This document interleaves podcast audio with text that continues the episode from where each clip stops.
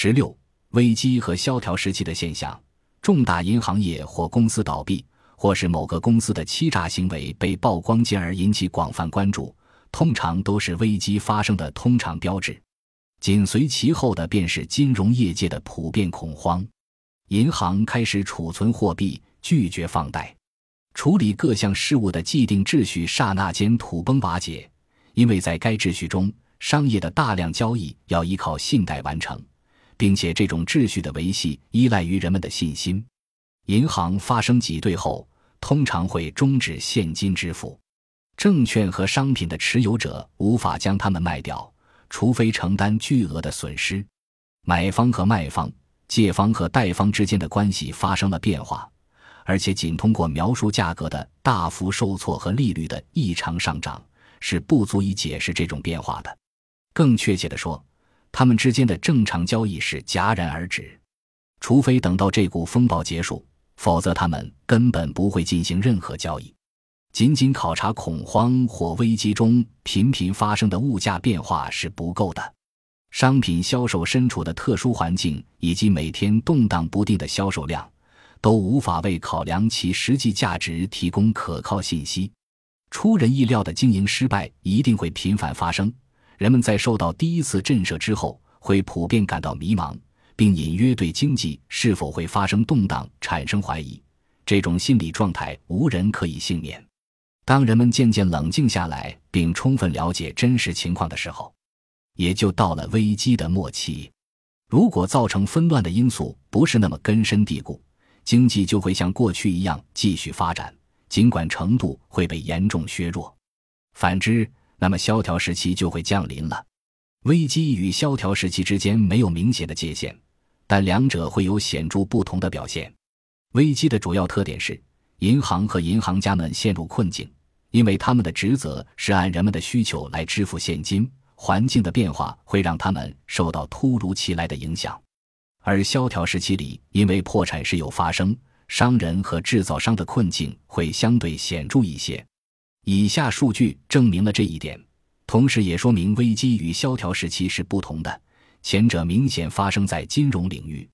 将1866年与之后两年及1867。一八六八年的萧条时期，英国不同行业的破产情况做比较，我们就可以看出，危机年份的银行破产情况仍然多于萧条时期。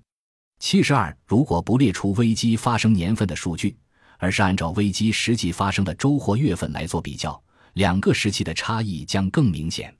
萧条时期的一些特征与危机时期是一样的，在这两个阶段，大规模的破产现象都会发生。不同的是。危机会使得人们无法获得贷款，也无法出售资产，无论借款人的信用级别如何，或资产出售者拥有多少资产要出售。危机后期发生破产，是因为资产价值明显缩水，借款人很可能丧失了偿债能力。与危机发生前相比，危机中价格的整体水平更低，因而整个经济体系不仅是信用机制，还包括工业和贸易。都运转失常，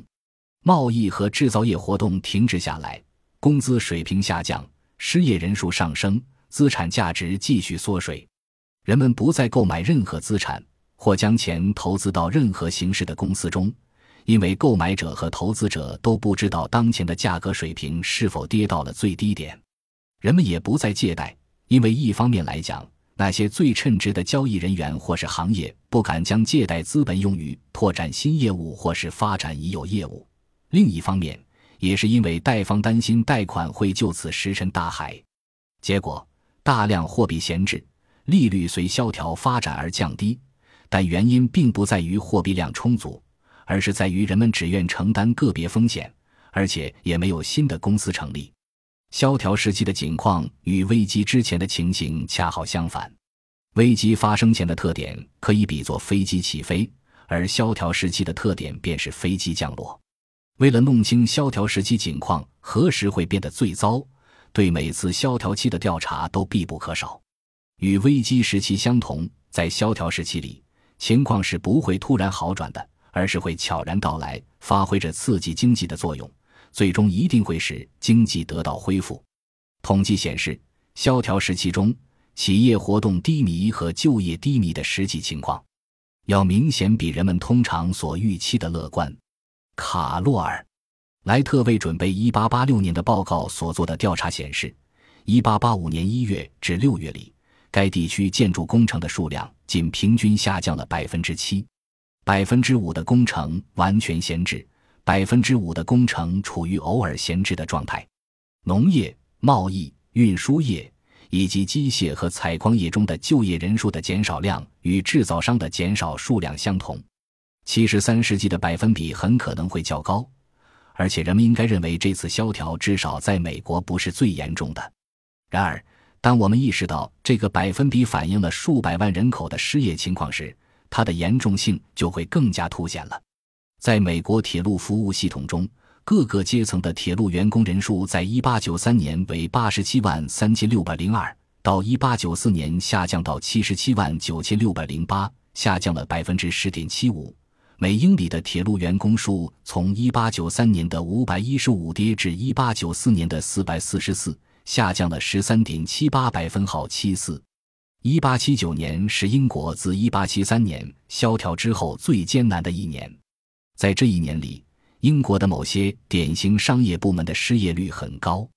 根据英国工会的统计数据，铸铁铸造者学会的失业率达到了百分之二十二点三。工程师联合会的失业率为百分之十三点三，木匠与工匠联盟的失业率为七点六百分号七五。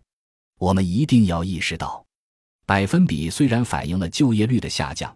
但并不能说明经济紊乱的程度。发生的动荡大体上可以描述为必需品的价格根据供给量的多少而发生变化。图克在其所著的《价格史》一书中推测。英国收成下降率从十六上升到十三，从而导致谷物价格的上涨率从百分之一百升至二百百分号七六。因此，从另一方面来讲，剩余产品的价格控制着全部产品的价格。如果忽视萧条期之前生产设备数量的大幅增加，我们对萧条的分析就不会完整。从生产设备供给的增长可以看出，生产设备的增加。增加的数量迟早会用于满足消费需求的增长。如果进行深入调查，我们也会发现，生产设备数量的增加产生的影响是导致经济活动和就业差异的一个关键因素。我们在将繁荣和萧条的不同活动期进行对比时，就会注意到这种影响。